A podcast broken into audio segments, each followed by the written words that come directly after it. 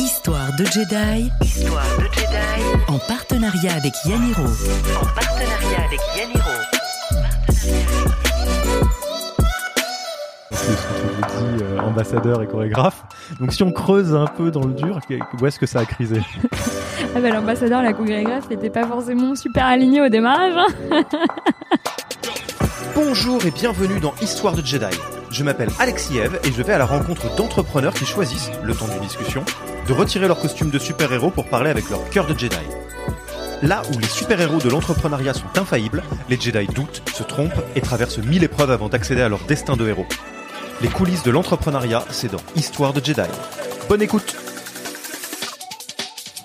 Salut Sophie Salut Alexis. Euh, ravi de t'inviter sur le, podcast dans des super bonnes conditions parce que là donc on a respectivement un, très bon thé, euh, un bon euh, Coca Zéro et tu as un invité spécial qui sera assez silencieux aujourd'hui parce que tu as Hugo qui te suit aujourd'hui dans une initiative de shadowing de, de dirigeante. Exactement. Est-ce que tu nous en parlais un petit peu? Parce que je suis très très content de, de réaliser la première interview avec public. Bah oui, Hugo est un étudiant exec, euh, tu vois, qui m'a contacté sur LinkedIn pour euh, suivre ma vie de dirigeante sur une semaine. Euh, j'ai répondu avec enthousiasme, étant une actrice de l'apprentissage, tu vois. J'étais super contente qu'il y ait ce type d'initiative dans, dans une école qui en plus est la mienne. Bon, vous l'entendrez pas beaucoup, mais il est là et il nous, il nous regarde silencieusement. Donc, Sophie Cohendet, tu es cofondatrice de Learn Assembly. Euh, alors donc Learn Assembly, vous avez une mission qui est pas des moindres, c'est vraiment de repenser la formation entreprise et même plus loin que l'entreprise. Et pour ce faire, vous travaillez à construire de nouvelles expériences d'apprentissage euh, en utilisant différents outils pédagogiques, MOOC, Digital Academy, euh, voire même vous en créer de nouveaux. Et pour aller plus loin que ça, parce que je sais que c'est quelque chose qui est très en expansion, euh, moi ce que j'aime beaucoup, c'est euh, votre devise euh, vous disiez, où vous dites, pardon, battez-vous pour votre employabilité et celle de vos équipes. Comment est-ce que tu pourrais nous en dire un petit peu plus là-dessus ben, On travaille effectivement sur les enjeux d'employabilité, c'est-à-dire la valeur d'un individu sur le marché de l'emploi. Aujourd'hui, ben, il y a des grosses transformations à l'œuvre dans les entreprises qui viennent bah, périmer entre guillemets euh, les compétences des salariés à une vitesse euh, sans précédent. Donc euh, il y a beaucoup de salariés qui risquent de rentrer dans ce qu'on appelle un peu la zone rouge, la zone de non-retour en termes de compétences.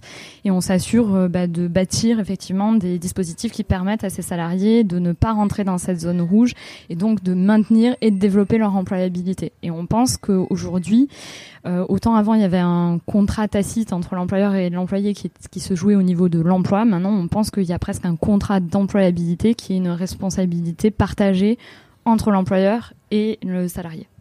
Donc c'est vrai que sur un, un, angle qui peut être vu de l'extérieur, sur quelque chose qu'on a l'impression de comprendre rapidement, vous allez en fait attaquer des, des, vrais sujets de fond qui sont quand même la question du travail et la manière dont il évolue, et la question des compétences et de comment elles évoluent à toute vitesse, en en laissant nécessairement certains sur le bas-côté. Exactement, euh, c'est tout à fait ça. Donc on va beaucoup plus loin. On n'est pas, euh, j'aime à dire qu'on ne fait pas euh, que des MOOC et on n'est pas juste un acteur de la formation, mais de la transformation. Et c'est vraiment pour accompagner cette transformation qu'on crée ces expériences d'apprentissage et qu'on réfléchit aux stratégies learning dans les grands groupes pour accompagner des montées en compétences rapides de grands volumes de salariés qui sont qui sont menacés par cette transformation. Donc Learn Assembly, ça a été créé en, 2013, si je dis pas de bêtises, et vous êtes maintenant combien? On est euh, une petite quinzaine aujourd'hui. Mhm. Une petite quinzaine. Et le sujet dont, tu souhaitais qu'on parle, dont, sur lequel tu veux qu'on passe les, prochaines minutes, qui est un sujet euh, vraiment compliqué, dont on, parle souvent, et je suis vraiment ravi euh, qu'on puisse en discuter aujourd'hui, c'est la question quelque part du mariage entre, entre cofondateurs. Parce que l'un Assembly, vous êtes deux cofondateurs. Euh, et donc, ouais, c'est un sujet. Euh, un mariage, ça se construit. On le, on le dit. C'est pas forcément Roméo et Juliette. Roméo, et Juliette, ils sont, ils se sont suicidés assez vite. Hein, donc, pour le long terme, faut, euh, faut construire, faut un petit peu se relever les manches. Est-ce que tu nous parler un tout petit peu du début de ton, de tes débuts à, à, à l'en-assemblée et donc le moment où tu te retrouves vraiment en, en association avec, avec ton cofondateur? Euh, oui, alors moi effectivement c'est un cas un peu particulier dans le sens où Antoine a démarré euh, avant moi, donc euh, lui il a créé ce qui s'appelait Learn au démarrage et pas encore Learn Assembly quand il était étudiant, encore étudiant, et donc c'était au démarrage l'école qu'il n'avait pas eue et qu'il souhaitait créer en tant qu'étudiant frustré. Euh, il s'est passé deux choses à l'époque. Euh, une première chose, c'est que j'ai été prendre un cours du soir dans cette école euh, d'un genre nouveau, et donc j'ai rencontré Antoine une première fois comme ça. Et également parce qu'à l'époque, je cherchais une personne avec qui faire le tour du monde de l'innovation. Je m'intéressais au développement de la culture d'innovation dans euh, les grands groupes mais les sociétés au sens large. Et euh, je cherchais un binôme pour pouvoir euh, faire mon tour du monde. Et j'ai proposé en rencontrant Antoine j'ai proposé à Antoine c'est la seule personne avec qui je me voyais faire ce tour du monde de l'innovation et je rigole toujours en disant que j'ai jamais fait ce tour du monde, mais que j'ai fait le tour du sentier avec lui, puisque ça a été un vrai euh, coup de foot professionnel quand je l'ai rencontré. Et donc on a, on a, euh, on a décidé finalement euh, d'un commun accord au moment où j'en ai eu marre de ma vie de consultante en CDI, que je m'apprêtais à, à, lancer soit ce tour du monde, soit une boîte à l'époque. Bah, il m'a convaincu de venir chez Lorna Sambi et était ouvert à l'association, donc m'a présenté les actionnaires actuels de cette époque euh, donc chez Sambi et avec qui ça a fité et avec qui j'ai pu euh, bah, concrétiser un début d'association à ce moment-là. Antoine avait euh, commencé Learn donc pendant combien d'années avant que tu rejoignes le, la direction du navire? Ouais, écoute, il avait démarré une dizaine de mois, quasiment un an avant, avant moi, mais bon, sachant qu'il le faisait en parallèle de ses études. Donc au tout début, il n'était pas dédié à 100% au projet, après il l'a été plus fortement. Il avait démarré avec des associés qui l'ont quitté, donc il s'est retrouvé tout seul. Donc moi j'étais la deuxième vague, si tu veux, euh, derrière euh, derrière ses premiers euh, premiers associés qui, étaient partis. Et alors comment ça se passe à ce moment-là? Parce que donc tu es dans la phase, on pourrait dire de, lune de miel, hein, pour te filer la métaphore du mariage à ce moment-là, ou pas d'ailleurs? Comment ça se passe de à la fois commencer, passer de CDI à euh, vraiment euh, suivre ton aventure entrepreneuriale avec quelqu'un avec qui tu as un super bon fit. Et aussi, il y a donc quand même dans le champ que euh, il a commencé à faire des choses. Il y a déjà des actionnaires. Comment ça se déroule les premiers mois, années de l'heure là-dessus? Euh, bah, c'est un équilibre qui est pas évident à trouver, euh, à la fois dans le mindset et la posture que, tu adoptes quand tu rejoins finalement un projet qui est déjà lancé et euh, finalement que tu adoptes bah, le, projet et son, fondateur, hein, parce qu'on peut dire les choses, on peut comparer ça à une adoption. C'est pas évident parce qu'il faut se faire ta place. Tu arrives dans un système dans lequel les gens ont déjà leur place, leur vision du projet. Il faut y mettre ta patte sans non plus arriver avec tes gros sabots et tout donc euh, il faut à la fois être en profil euh, presque profil bas, enfin faire profil bas, mais en même temps euh, être en capacité de te faire ton trou, mettre ton mettre ton empreinte quoi finalement dans, dans le projet.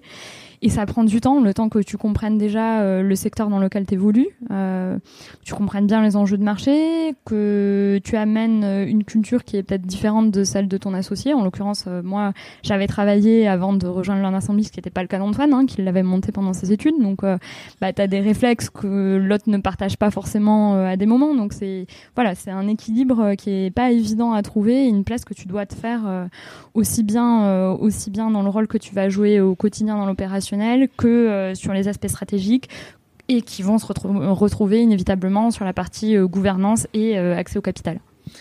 Donc ça, ça j'imagine, c'est un peu le quelque part le, scénario que tu te racontes avant d'arriver parce que tu l'avais un peu prévu. Tu t'es dit bon bah, je vais arriver il va falloir peut-être faire ci faire ça je pourrais faire ou pas. Et comment ça se passe dans le concret? En fait tu es arrivé comme une fleur et t'as as, as, vu ce qui se passait et t'as ajusté le tir? Ouais, je pense que j'ai, euh, enfin pour le coup, euh, je m'étais pas, euh, j'avais pas fait des plans à trois ans en me disant ça va se passer comme ça, je vais rentrer avec tant de pourcents du capital, j'en aurai plus dans un an, dans deux ans, etc. Je m'étais pas,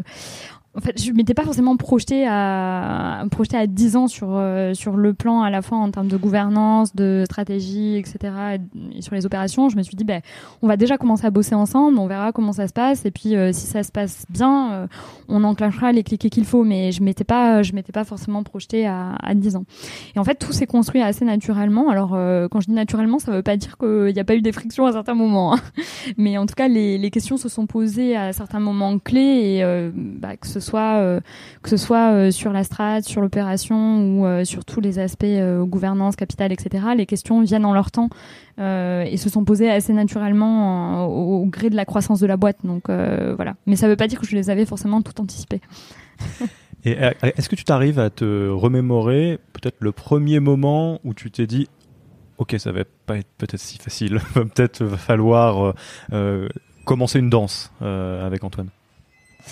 Bah, les premiers boards, je pense, euh, les premiers boards, c'était pas évident parce que bah, moi je débarquais, euh, c'était des boards, euh, c'était des boards qui tournaient déjà depuis quelques temps avec les actionnaires.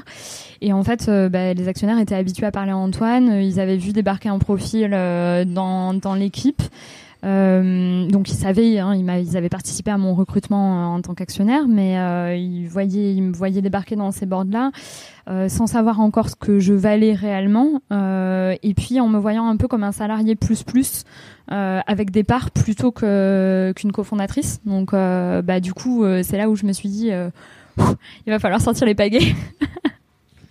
et comment tu t'y es pris pour sortir les pagaies du coup? Ben, en fait, c'est les choses se sont faites là aussi un petit peu euh, naturellement et je pense qu'il y a des effets un peu psychologiques qui, qui jouent. Euh, chez Laurent Sambi, c'est moi qui m'occupe de la finance, en fait. Et ça, euh, ben, naturellement, pour les actionnaires d'un board, c'est quelque chose d'important, en tout cas qui est valorisé traditionnellement dans les boards. Et en fait, ça m'a permis de rééquilibrer, de m'occuper de ce pan-là de l'entreprise, m'a permis de rééquilibrer en fait la, la relation un peu de pouvoir qu'il y a au niveau du board. Donc ça, ça a été, euh, ça a été un des premiers, euh, un des premiers pans.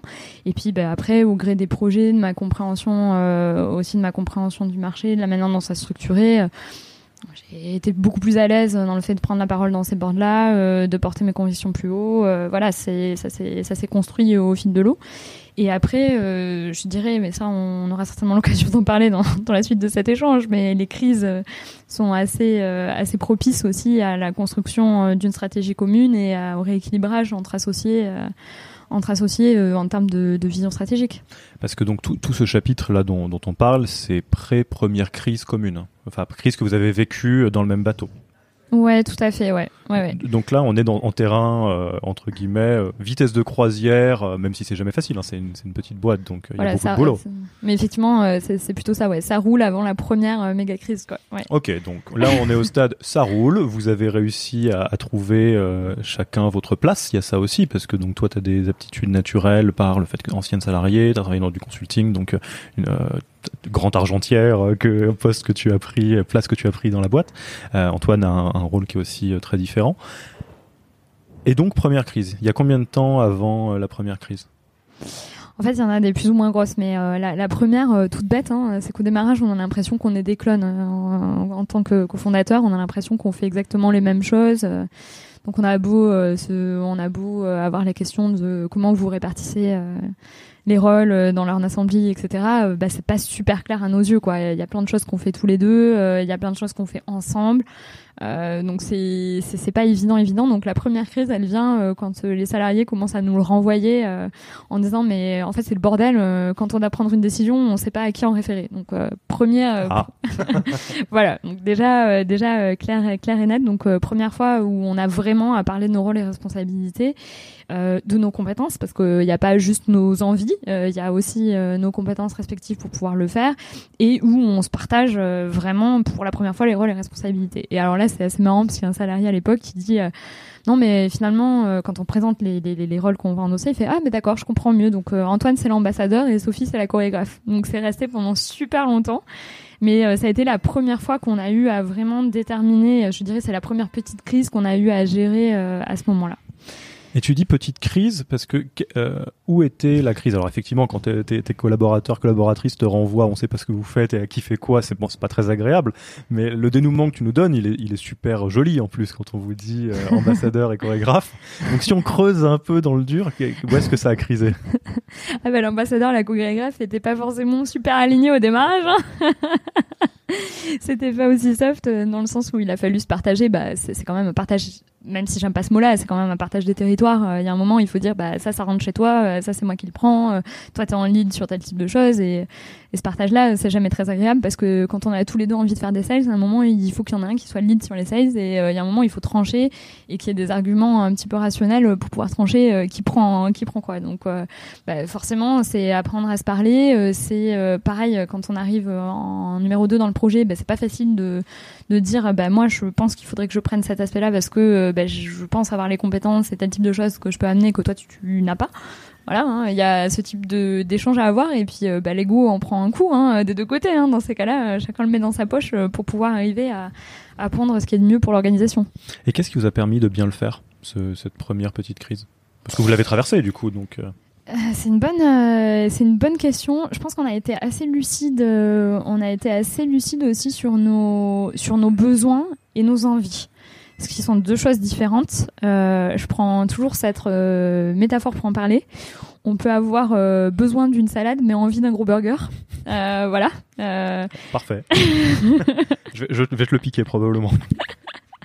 Donc euh, c'est un peu la même chose. Euh, c'est un peu la même chose entre associés. On peut avoir envie d'un périmètre de la boîte, mais en fait, euh, le besoin qu'on a en tant qu'associé, c'est peut-être de se concentrer sur autre chose, et le besoin de la boîte peut être complètement différent. Il faut apprendre à le, à le lâcher et à se concentrer justement sur la partie besoin et pas uniquement les envies, parce que des envies, on en a plein et on a envie d'être partout quand on est entrepreneur.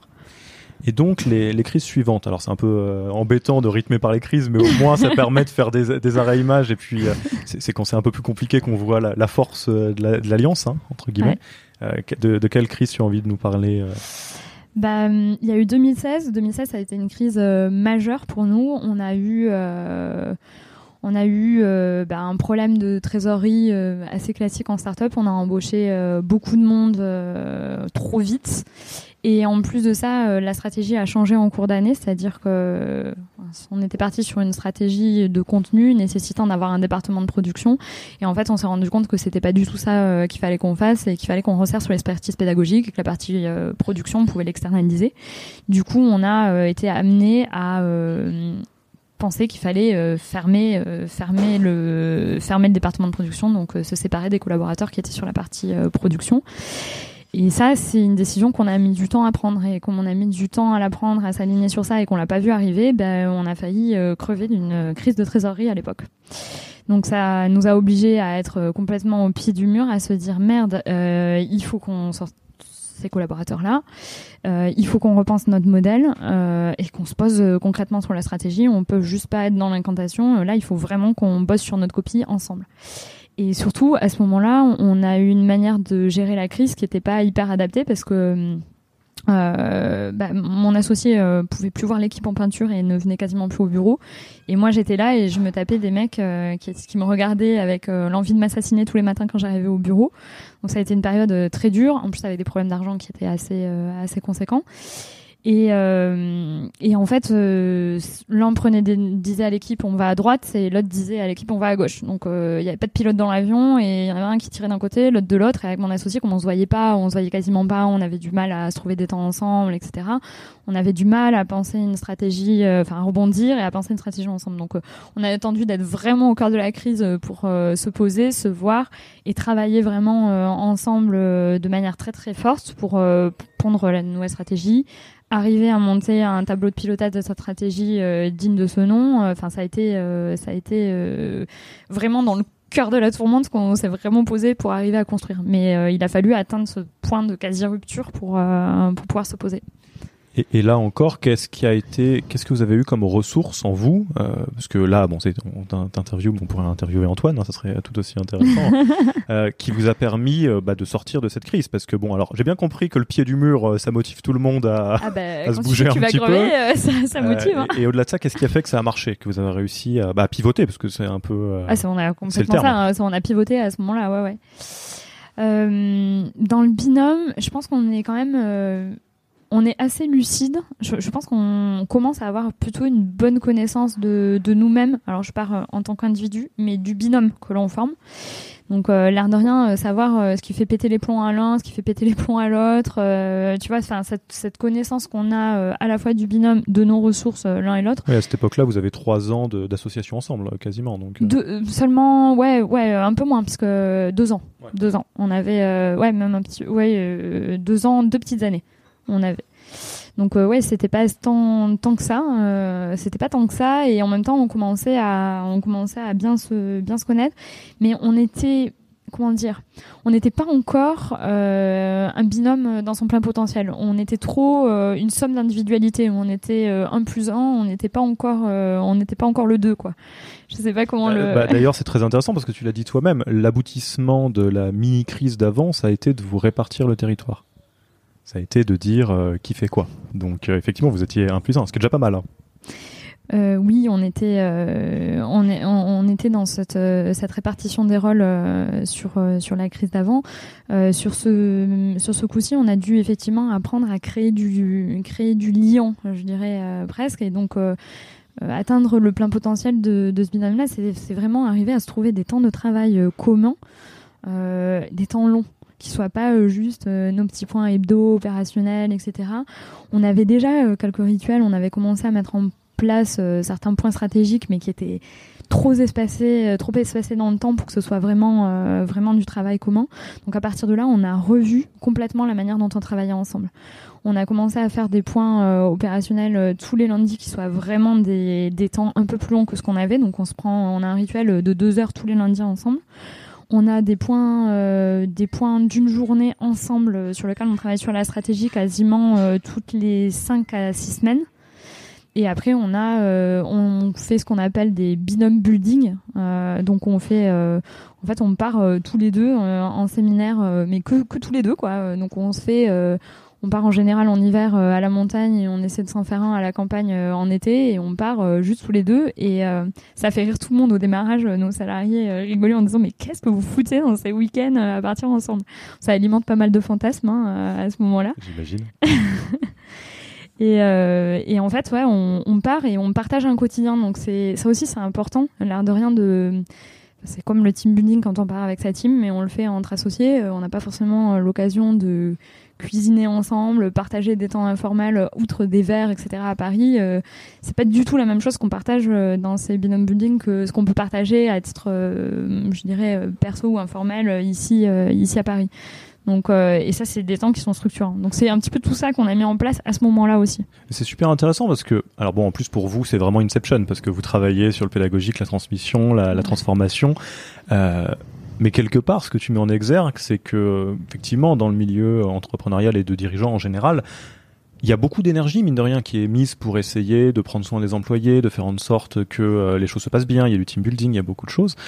Et quelque part, on en oublierait presque de trouver les manières de créer du lien et, de l'association entre euh, les, euh, les, fondateurs. En tout cas, c'est là ça quelque chose de très actionnable que vous avez mis en place à travers les binômes building, etc. Ouais, complètement. Enfin, je, rigole toujours en disant que le premier actif euh, de ta boîte, bah, c'est toi en tant que tant que dirigeant euh, quelque part. Enfin, tu vois, c'est ce qui fait que derrière, euh, tu arrives à avoir une team performante. C'est aussi le fait que tu arrives à te connaître bien en tant que en tant que dirigeant, que tu vas mettre les bons leviers derrière bah, pour pouvoir développer développer ta, ta team et l'amener à son plein potentiel. Mais ça passe déjà par par toi euh, par euh, les biais que tu as, euh, ce qui te motive, ce qui t'entrave, etc. Et donc une fois qu'il y a toi, il y a le, binôme de le binôme, le trinôme ouais, de, de dirigeants qui est à la tête de la boîte. Donc effectivement, nous on a tout de suite, enfin je pense que 2016 ça a été aussi l'élément déclencheur pour se dire ok on investit sur nous. Euh, voilà, enfin, c'est à ce moment-là, euh, à ce moment-là qu'on a décidé de, faire euh, des coachings de dirigeants. On n'a pas du tout été par les mêmes circuits, tu vois. Même encore cette année, je vois Antoine suit un parcours avec avec l'école de guerre, un parcours qui est dédié aux dirigeants avec l'école de guerre. tu vois, on est, on continue à investir régulièrement sur nous en tant que dirigeants parce qu'on est le premier actif de notre boîte. Alors bah là, j'ai très hâte d'entendre la suite parce que Étape 1, je caricature, c'est horrible pour toi vu que c'est ta boîte que tu connais depuis longtemps.